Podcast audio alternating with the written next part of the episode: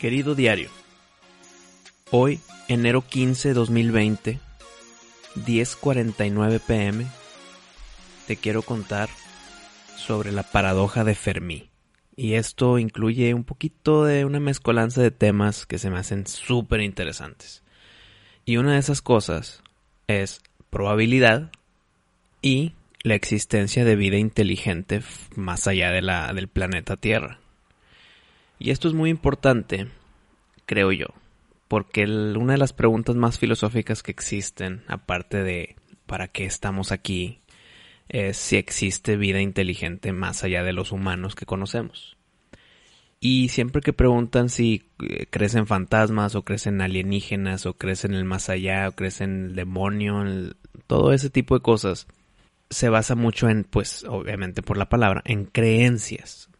Pero la única cosa que está un poco basado en ciencia, en datos, en evidencia, pudiera ser la existencia de aliens. Y esto se da gracias a la paradoja de Fermi. Y primero tenemos que atacar la palabra paradoja. Es un término complicado que se explica con varios ejemplos y uno de ellos puede ser si pones en, un código de programación, en un robot o algo, el enunciado de este enunciado es falso, esta inteligencia artificial no sabría qué hacer con ese enunciado, porque he ahí una paradoja. Si este enunciado es falso, si, ese, si esa línea del código es verdadera, significa que el enunciado sí es falso, porque así lo dice, pero al mismo tiempo como si fuera verdadero. Y por el otro lado, este enunciado es falso, si esa línea de código es falsa, por lo tanto este enunciado es verdadero. Y se hace un círculo ahí de decisiones y de eh, una paradoja. Esto aquí aplica en probabilidad y en vida inteligente fuera del planeta Tierra con la paradoja de Fermi. Y dice esto. Los humanos tenemos vida aquí en el planeta Tierra debido a nuestra distancia y el calor y energía que recibimos de nuestra estrella más cercana, el Sol. Esa distancia que tenemos no es lo suficientemente frío para que no haya tanto movimiento y no es lo suficientemente caluroso para que todo se queme y sea una nube volcánica y no se pueda crear vida. Estamos en ese en esa zona gris perfecta en donde ni muy ni más poco a poco pasan los años, millones de años y enos aquí. La probabilidad entra en que pues el sol es una estrella de millones y millones de estrellas en nuestra galaxia, la Vía Láctea hay millones y millones de galaxias con sus millones y millones de estrellas en ellas. Y si estas estrellas tienen sus planetas, ya sea 1, 9, 8 como nuestro, nuestro sistema solar, o tengan 20 planetas, la mayoría van a estar o muy cerca o muy lejos de su estrella. Pero digamos, digamos que el 0.001% de estas estrellas tienen un planeta en la zona habitable, en esa distancia perfecta. Oye, vámonos más, ¿eh? más, chiquito, 0.00001%. Bueno, ese porcentaje, si lo multiplicas por el número de estrellas, es un número grande.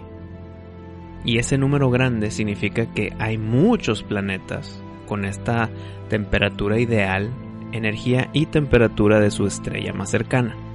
Ahora, agrégale, no todos los planetas que estén en esa zona habitable tienen vida.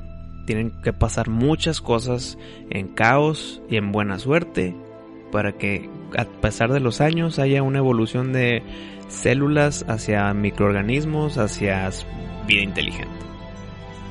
Entonces no todos los planetas lo logran. Pero digamos que un punto 0.00001% de los planetas de esa zona habitable de todas las estrellas en el universo, sí se logró esa vida. Ok. Como quiera, son muchísimas y muchísimos planetas en esa zona habitable, en esas muchísimas estrellas que existen. Pero no todos van a llegar a esa vida inteligente para poder hacer viajes intergalácticos. Nosotros somos una vida inteligente y no podemos hacer viajes intergalácticos. Intergalácticos me fui muy grande. Interestelares. O sea que puedas viajar a la vecindad de otra estrella. Nosotros no hemos podido y nos faltan muchos años. Entonces no nos contamos en esa cajita. Pero el punto 0.00001% de esos planetas, de esas estrellas, tal vez sí llegaron con una especie inteligente que sí pueden tener viajes interestelares o intergalácticos. Y aquí es donde llega el problema. La probabilidad dice sí va a haber vida inteligente si nos vamos por estos lineamientos. Pero, como las distancias son tan grandes, y si tú agarras hacia el norte o hacia el sur o 75 grados para acá, son tantas las posibilidades de viajar en el universo que, por el contraparte, las probabilidades son tan bajas, pero minúsculamente pequeñas, en que esa probabilidad de que la especie inteligente con poder intergaláctico pueda llegar a nuestra estrella, digamos, a nuestra galaxia, a nuestra estrella y a nuestro planeta. Entonces, conclusión.